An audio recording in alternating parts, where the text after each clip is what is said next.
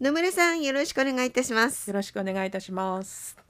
今日の植物はですね皆さんまたまたご存知のハマナスになります。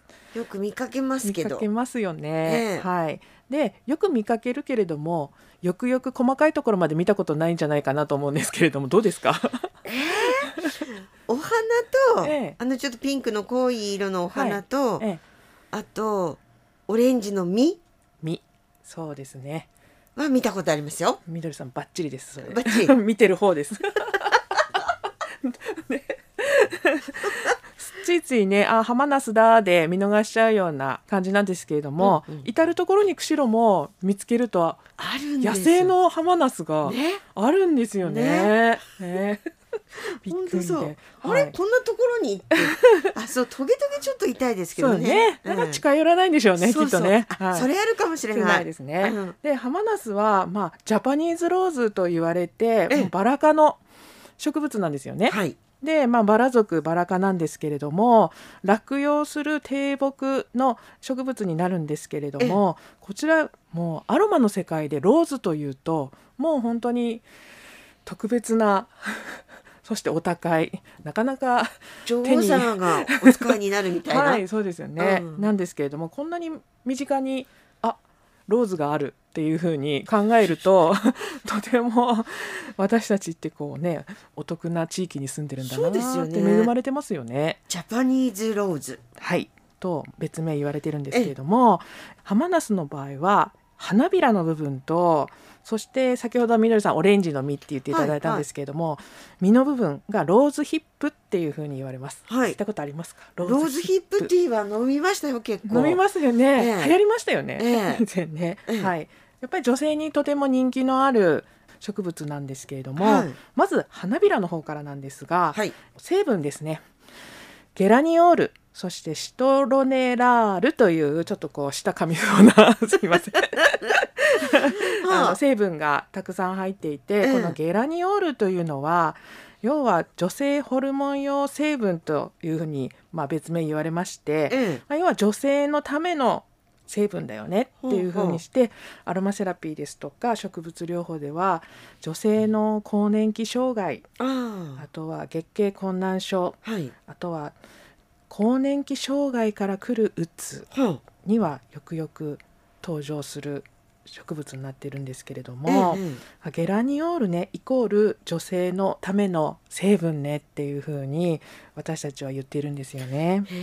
はいで、えっと花びらの部分もドライフラワーって言ったらいいのかな、はい。花びらの部分も乾燥させてハーブティーになるんですけれども、ええちょっと今日お見せしますね。花びらの部分を乾燥させて香りも嗅いでもらっていいです？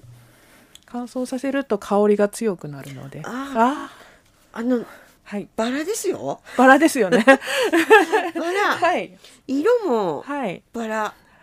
でこれあのこれハマナス？そうへえ。で乾燥のさせ方もちょっとコツがあって、ええ。やっぱりこう香りを強く出させるための、うんやっぱり乾燥のさせ方ってものすごく時間と手間がかかかるんですよ。ね。はあ。はい、でハマナスの成分を使ってええ。商品開発している友人が札幌にいるんですけれども、毎年この取る時にですね花びらだけを美容液とかあの製造してるんはいですが、はい。えやっぱトゲが すごくてですでねはい、なかなかこう作業が進まないところを、ね。鉄味っていうのがまず一番重。要で成分をもう本当に最大限体に入れるためにはその鉄味でもうトゲの痛みとねお高くなりますよ。そうなんですよね。ねでできれば天日干しでゆっくりと乾燥させるとこういう強い香りにすごいいい香り。なるんですけれども、ええやっぱり大量生産してしまうと残念ながら良い成分が抜けて途中の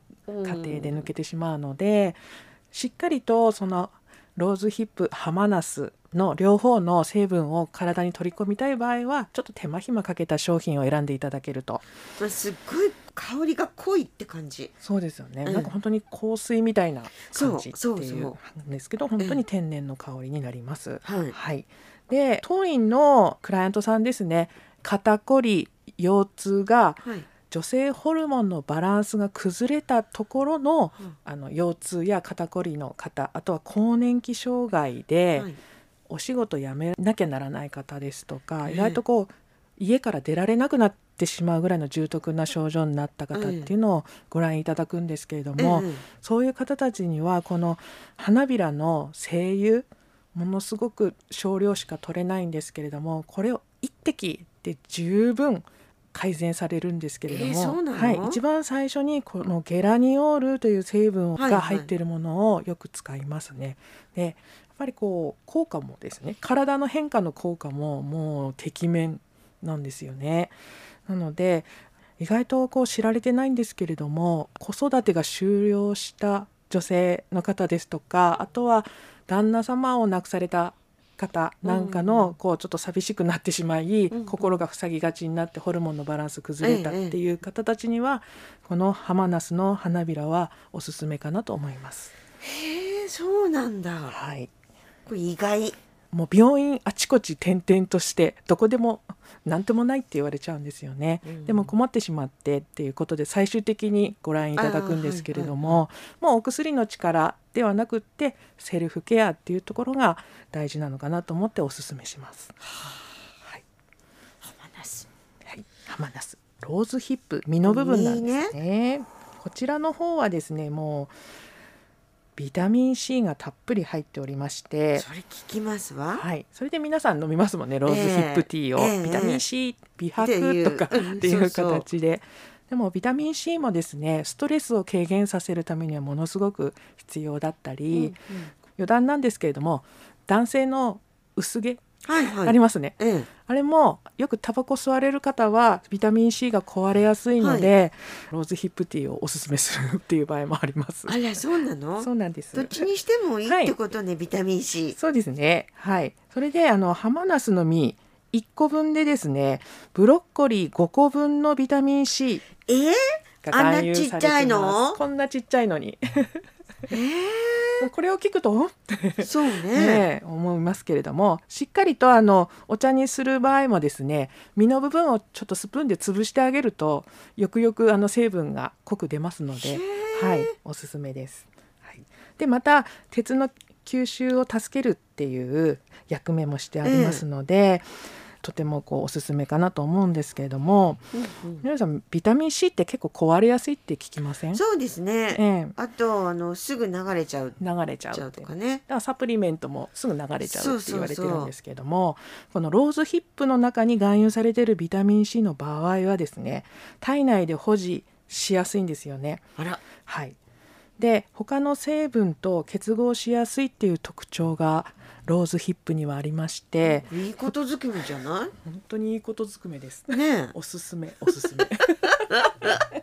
なので、ええ。本当にぜひあのお茶でね簡単に取ることができるので、こちらの方もぜひおすすめかなと思う、えー植物になります。はい。はい、これ花びらはええ、どうやって飲むの？同じですね。乾燥させたものうん。を熱湯に入れて,、入れだいたい5分からうんうん。7分ぐらい蒸らしていただいて、はい。でそのままこうこして飲むっていううん感じなんですけれども、はい、はい。でですねその残った花びらありますよね。そうね。それをお風呂に入れてほしいんですよね。さらにもったいないので。そうよね。はい、はあとはですね、まあ、次々出てきてしまうんですけれどもその残った花びらを洗顔料に混ぜて私はでこうスクラブ剤として顔に 使うんです。そうするともう本当にお高い美容液よりもそうですねはいうん随分と成分がいいので捨てるところないじゃないですすよ。よはい。ですよねで。実の方ってええ、これ実だけって売ってるんですか？実だけっていうのはなかなか売ってないんですよね。はい。通販とかでね。売やっるところはあ買買う感じなんですけれども、うんその売ってるところのやっぱり販売元をしっかり見ていただいて、うん、しっかりしたものを やっぱりこういつも言うんですけれどもはい、品質のしっかりしたものっていうところなんですけれども本当実だけって売ってないですよね。お前見ないですよ今簡単に見ないねですよね。たくさんあるのにね。周りにね。あれ取っとけばいいってこと？そうですよね。取っとけばいいと思います。あの人のお家のはダメですけどね、はい、人のうちのはちょっとこうね あの。いやあの野生で自然に咲いてるのは問題ないんでしょ？そうですね。でもどんどん増えるらしくてあそうなの？繁殖力あるんだ、ええ。うちの患者さんがですね庭にハマナスが勝手に 生えてしまって、うん。そしてこう駆除しようとしたら根が張って根が張って 取るのにすごい苦労したっていうお話しされてる方がいましたね。結構あの砂浜の方にねええありますもんあねの。咲いたりとかしてますけど、ええええ。あそう、でも増やそうとするとなかなか増えないっていうのがこのハマナスのねうん。あれですけど自然に生えてるものの方が意外とやっぱり強くてしっかり増えてるかなと思うんですけれども、はい。で実の方はだいええ。たいそうやって、まあ自分でない場合はがほとんどでしょうけどええ。買ってそれもやっぱお茶にする感じ？そうですね。同じ。ドライの実を販売してるところが多いので,、ええそうですそれを買って、はい、ご自宅で、はいですね。簡単に取り込むっていうのが一番いい方法かなと思うんですけれども、えそのローズヒップのところをオイルに製造するとですね植物油ですね、えはい。で体に取り込むやり方はキャリアオイルっていう方になって精油ではなくてキャリアオイルの方になります。